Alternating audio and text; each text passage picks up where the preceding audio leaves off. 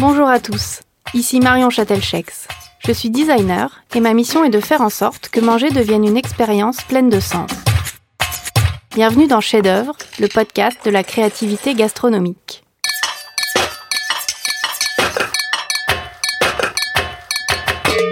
Dans chaque épisode, je dialogue avec un chef ou un artisan des métiers de bouche sur sa relation à la création afin de décortiquer son processus de recherche et de comprendre par quel biais il propose une expérience unique à ses clients.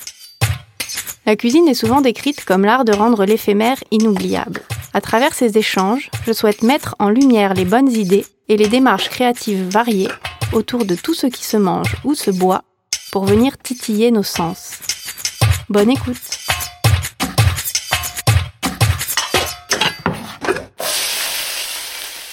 Si je vous dis l'art et la matière ou la sculpture a du goût, à qui pensez-vous? Patrick Roger, artiste, sculpteur et chocolatier. En 1994, il est vainqueur de la Coupe du monde de chocolat. En 2000, il remporte le titre de meilleur ouvrier de France chocolatier. Pour se qualifier, il présente une sculpture en chocolat appelée Harold, un planteur accroupi qui travaille le cacao. Mais le détail qui change tout est que le colosse de 62 kg ne tient que sur la pointe des pieds. Chez Patrick Roger, pas de PLV classique en vitrine des magasins, mais uniquement des œuvres et des sculptures en chocolat réalisées sur mesure pour le plaisir des passants. Je vous embarque avec moi dans un entretien au cœur de son laboratoire de Sceaux, ancienne usine à étiquettes réhabilitée en laboratoire de pâtisserie ultra contemporain, où dans chaque coin sont installées des sculptures sur le départ ou en cours de fabrication. Accrochez vos ceintures pour tenter de comprendre ce qui se passe dans la tête de Patrick Roger, amateur de moto, de vitesse et de sensations fortes. Bonjour Patrick. Bonjour. Moi je mange. Hein. On va parler la bouche pleine.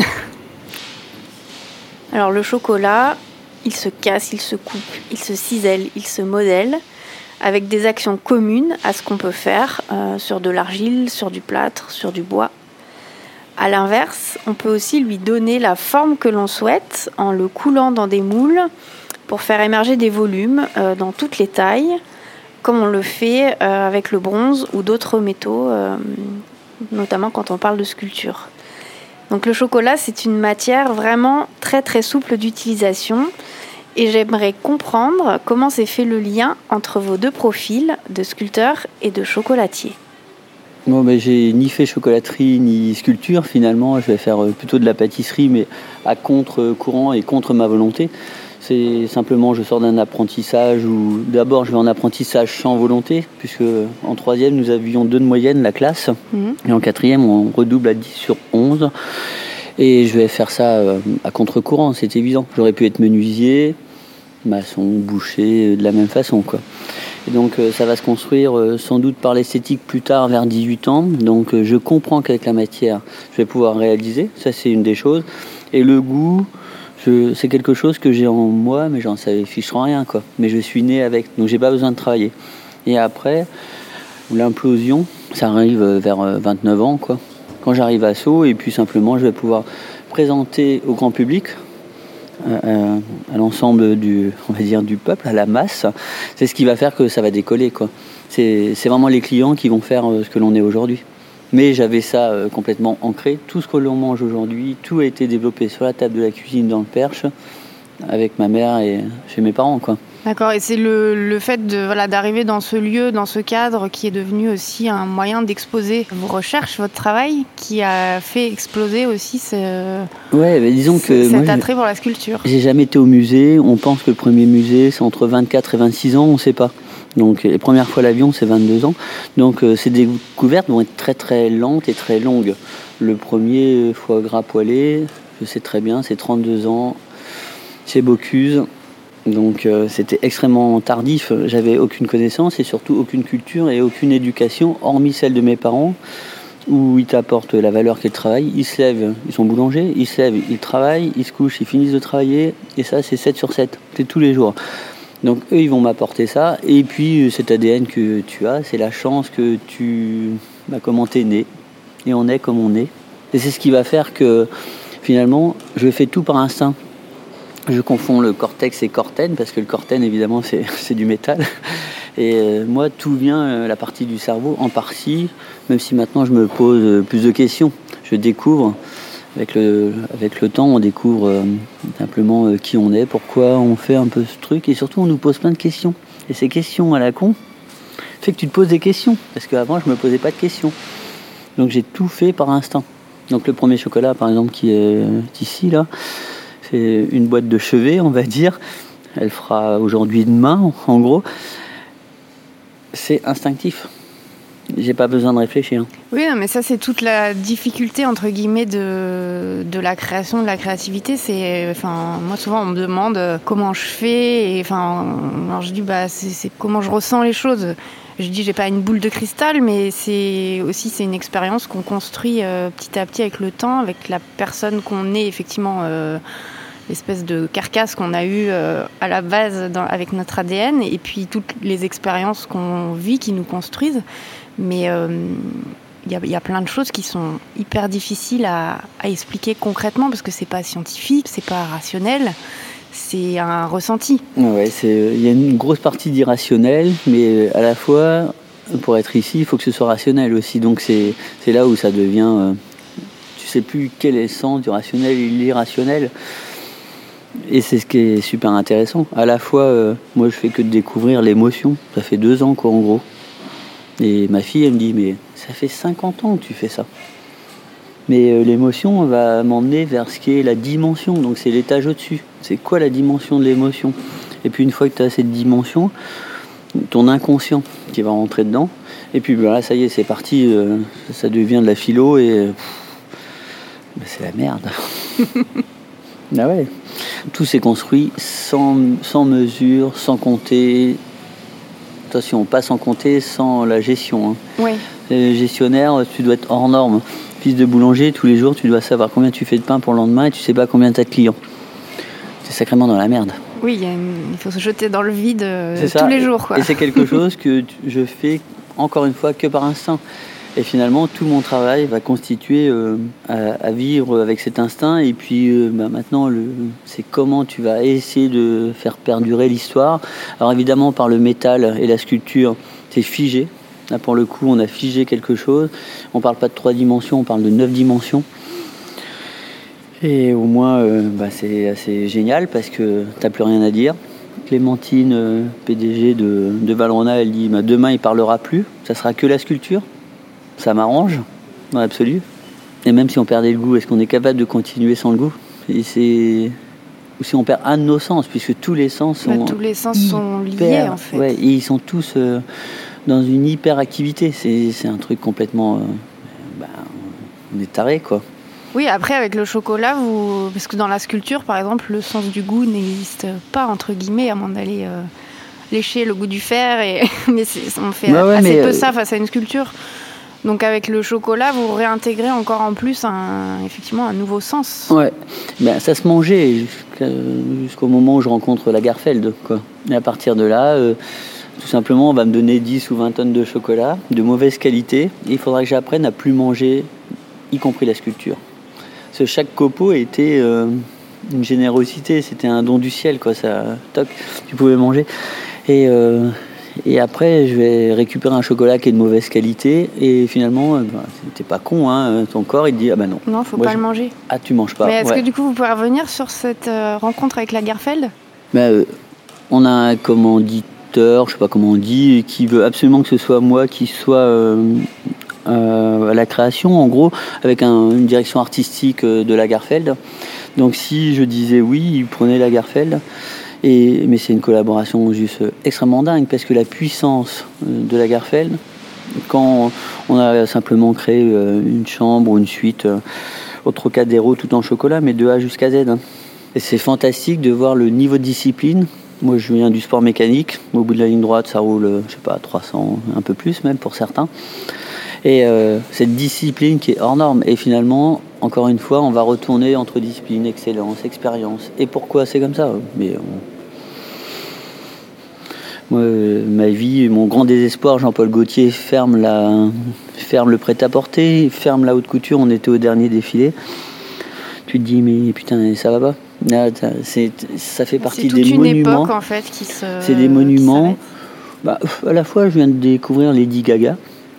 Je savais pas que ça existait. En gros, euh, peut-être par le nom simplement, euh, j'avais pas regardé. Et puis bah, maintenant, j'ai un iPhone aussi, donc ça, change. Et quand je suis en pleine déprime le dimanche tout seul dans ce truc-là, euh, bon, je vais écouter deux trois, deux, trois chansons. Et peut-être que Lady Gaga a le niveau de Madonna, c'est possible, je sais pas.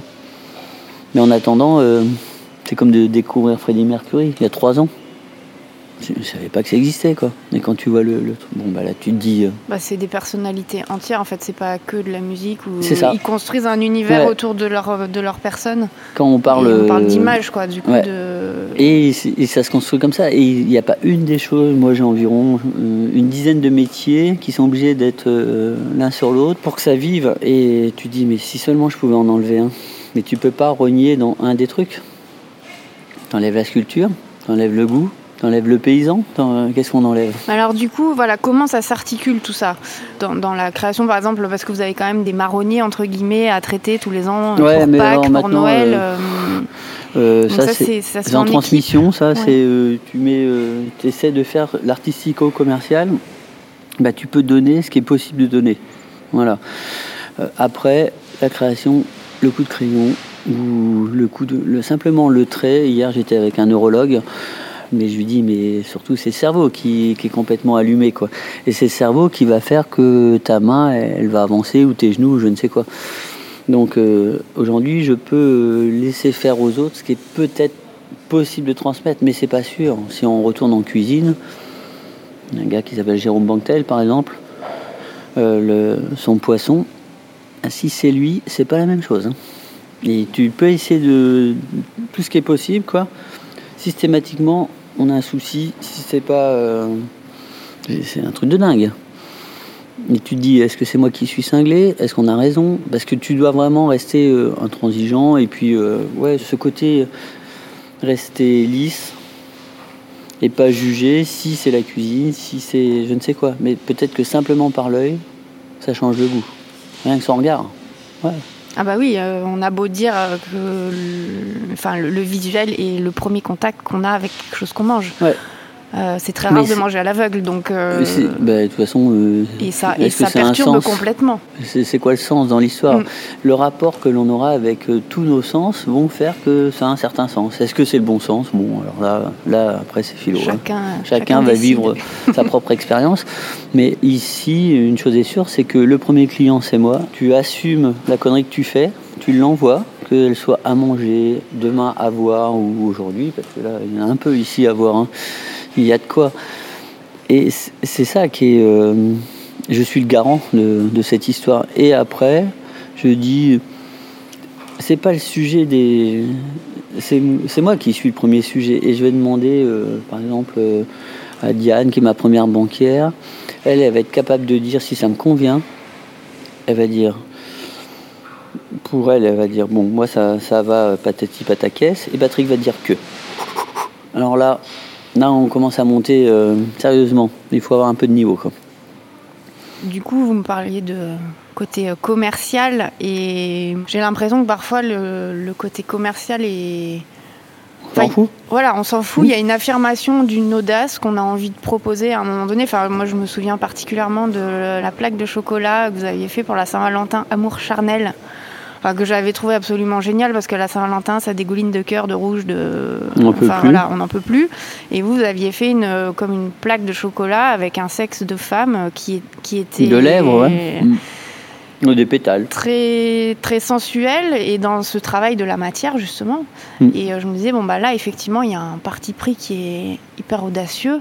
Et. Euh, et on, sent effectivement une, affirmation de ne pas aller chercher à plaire forcément au plus grand nombre et de se dire les gens qui viennent chez moi adhèrent à ce que je propose. Mais c'est euh, la même chose, hein. quand je deviens meilleur en V de France, euh, en qualification, je travaille sur les blacks et en finale sur les arabes. On est dans un concours qui est franco-français, qui est tenu par tout un tas de, groupes. Et toi, tu arrives euh, les cheveux longs, peut-être pas rasés, en moto et tu fous un bordel dans le dispositif. Et c'est ce que je leur impose le plus ici. Là, vous avez un exemple derrière. Ici, c'est une dictature, mais libre. C'est comment ils vont garder leur personnalité.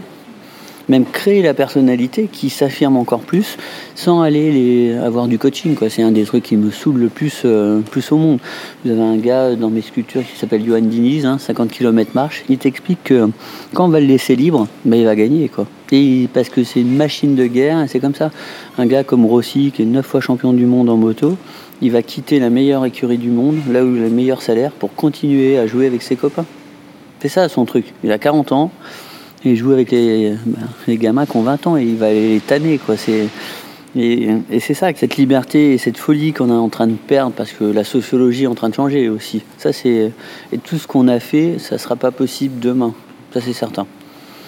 Plus par parce qu'on doit répondre à une sociologie euh, des extérieurs qui vont venir demain, on va dire bah non, euh, vous n'avez plus le droit de mettre, euh, je sais pas quoi, du lait cru par exemple, j'en sais rien, qu'importe.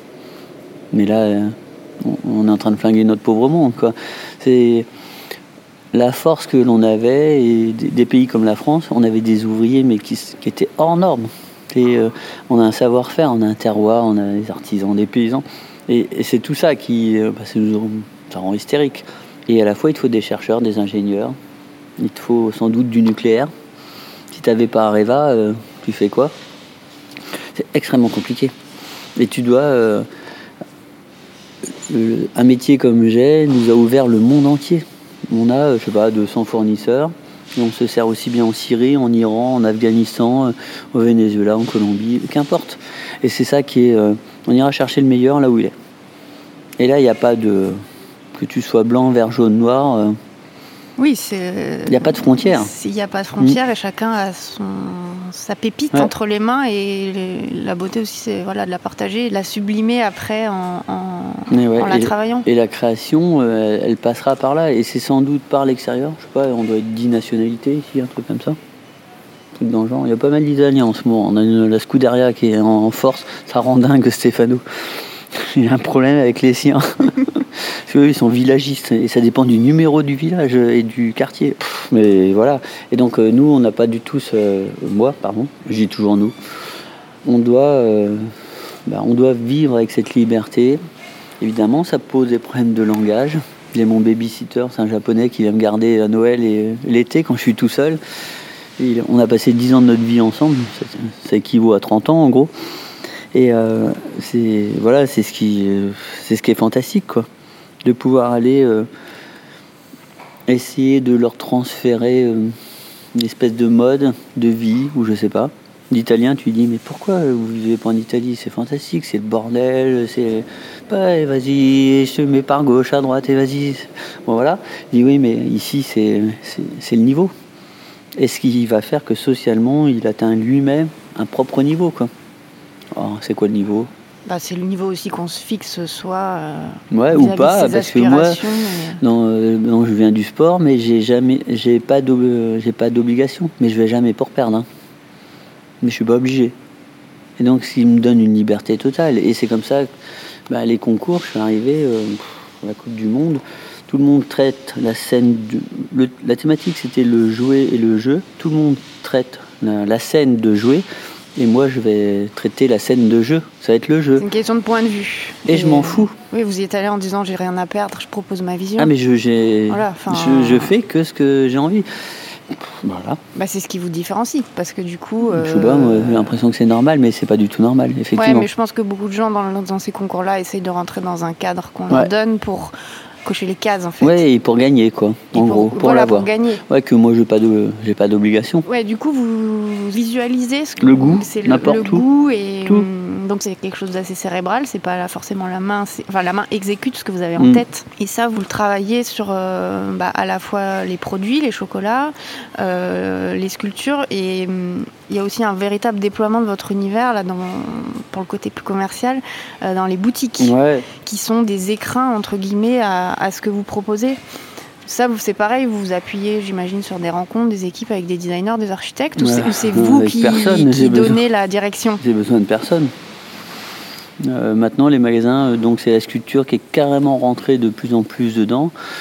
Elle prend euh, d'abord sa finance aussi, un bout de la, sculpture. le prochain magasin, c'est Moscou. Vitrail, pâte de verre et 2,50 m la, fleur en verre. Le vitrail il fait 3 mètres.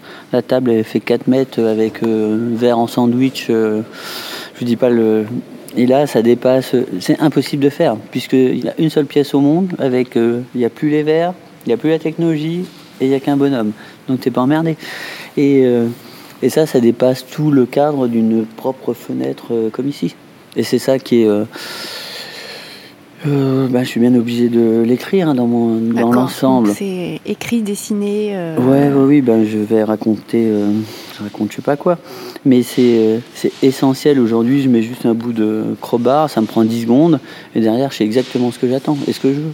Quel que soit le, le format, que ce soit du goût, que ce soit une personne que ce soit euh, bah, l'architecture, euh, du design, n'importe. C'est exactement. Mais tant qu'on n'est pas là-dedans, à partir du moment où tu dois commencer à réfléchir, à penser, c'est qu'il y a un problème. Ça se discute pas. C'est comme le MOF. Le MOF, c'est, j'ai compris hier. La note, c'est soit c'est 2, soit c'est 18. Mais là, t'es dans la merde. Bah, faut mieux être du bon côté. Parce que... ben, ouais, oui, mais c'est, un truc. Euh, je sais pas où je vais trouver ce que je cherche, moi, mais parce que ça, ça peut prendre des pages sur une thématique qui renvoie à des donc ça c'est un nuage de mots sur euh, ouais, une mais au moins, euh, au euh, moins, au moins, bon, ils auront une trace s'il y a je sais pas quoi. J'ai deux collègues chocolatiers, dont un très gros et très lourd et très fort, que je tape tout le temps. Monsieur Gilotte. Ah, je l'ai rencontré chez Valrona. Oui, ouais, ouais, il était faire une petite euh, conférence, c'est ça? C'est ça, bah, j'ai participé aussi pour réfléchir à la question de la couleur euh, et de l'évolution des normes sur euh, bah, les colorants alimentaires. Mmh. Donc j'ai proposé un set pour réfléchir à comment on peut déployer la couleur autrement qu'en mettant des colorants sur bah, les chocolats et les aliments. On a notamment pas mal parlé de, de votre euh, parti pris, justement, de choisir une couleur euh, très forte qui est devenue une signature, une identité. Et euh, cette couleur, elle est déployée plutôt enfin, voilà, en termes de pack, d'architecture. À assez peu de moments, finalement, on la mange.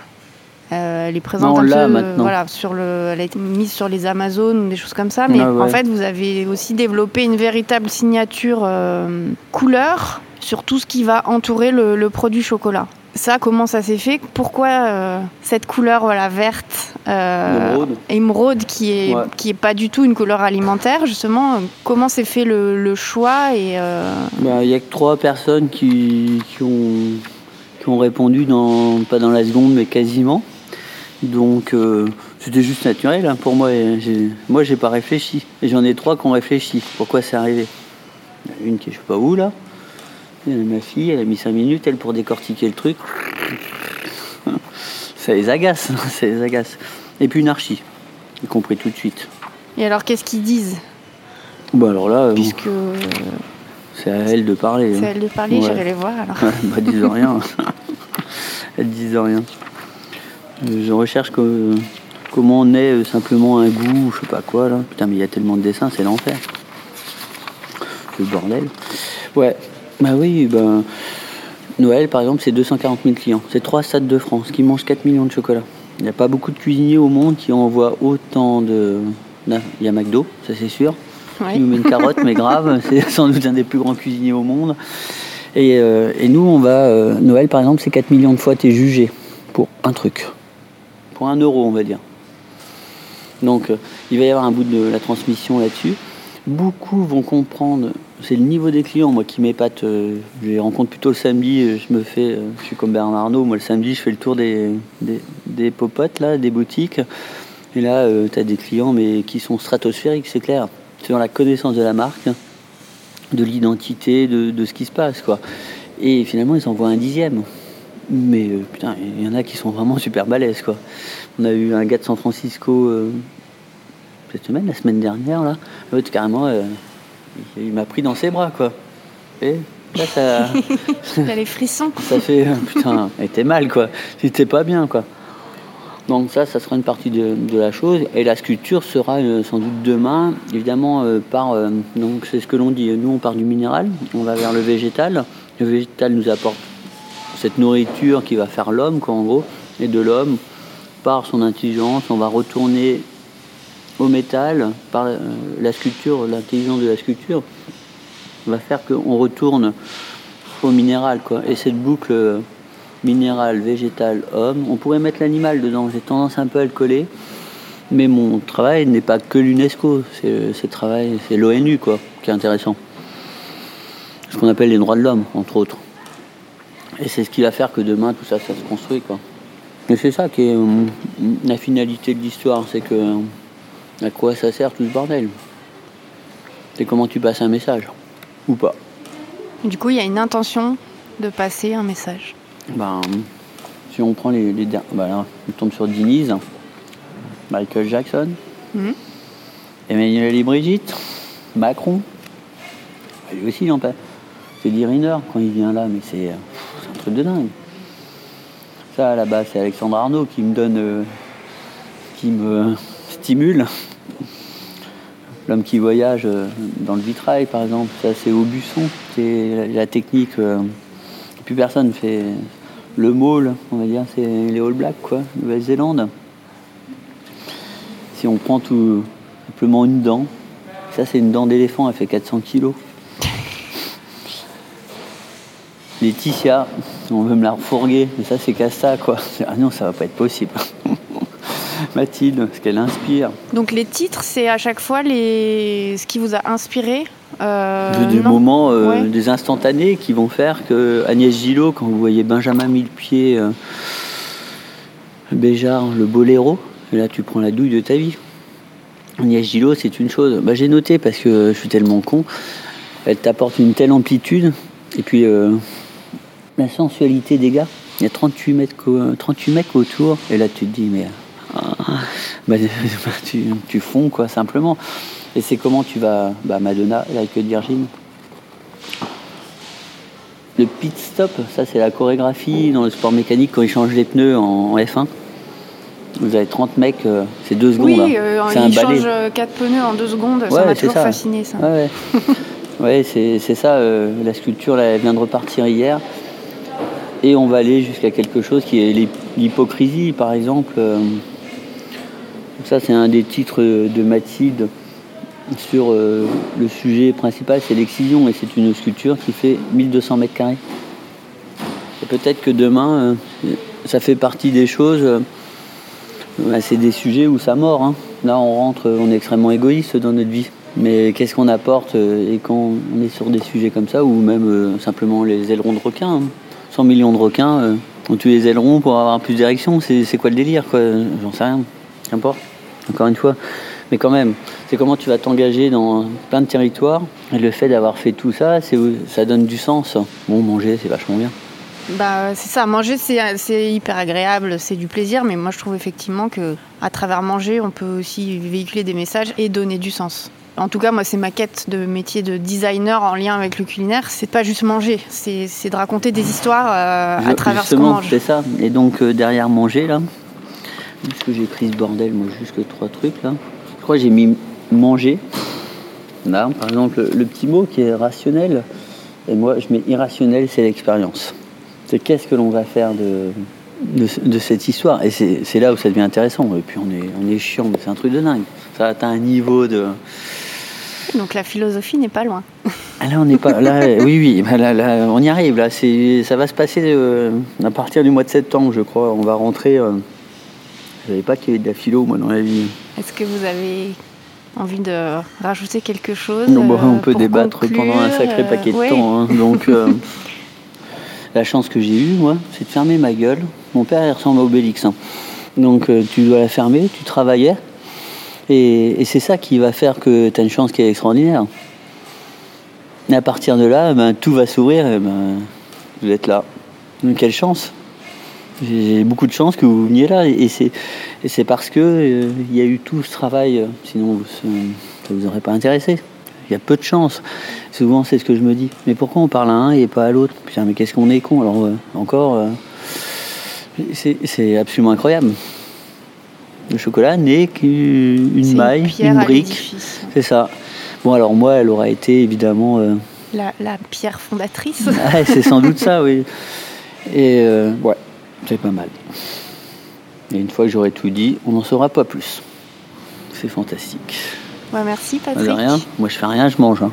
Je mange plus que vous. Oui, mais j'aime pas trop parler à bouche pleine, mais dès que j'aurai coupé les, les, Les micros, micros je, je vais me venger sur la boîte de chocolat. Du coup, on peut vous suivre euh, sur Instagram. Il y a un compte Patrick Roger Off Ouais, et, et, un compte sculpture. dédié à la sculpture. Ouais, Voilà, il y j'y a deux comprends rien. comptes. Après, on, on choisit euh, les photos. D'ailleurs, c'est des grandes questions, hein, tout ça. hein.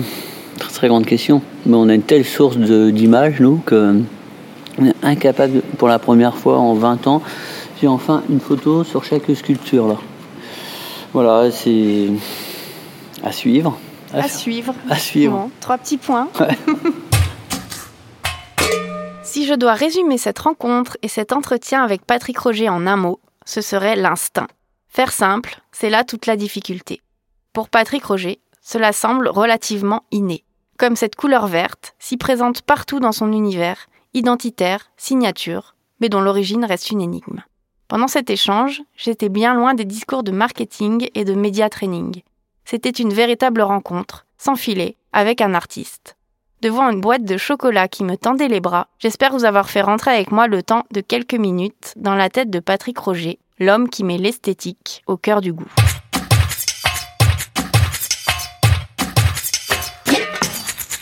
Vous pouvez retrouver toutes les informations et références citées au fil de l'échange avec mon invité sur le site chef au pluriel-œuvre.com. J'espère que cet épisode vous a plu. Pour me soutenir dans ce projet dans lequel je me suis beaucoup investi, je vous invite à me laisser un petit commentaire encourageant sur iTunes, à me mettre un max d'étoiles pour tenter d'atteindre le niveau de tous mes invités cumulés, ou encore mieux, de partager l'info autour de vous. Vous pouvez aussi suivre les actualités du podcast, les invités à venir et mon travail de designer culinaire sur mon compte Instagram, at. Merci pour votre écoute et on se retrouve chaque premier et troisième vendredi du mois pour un nouvel épisode. À bientôt!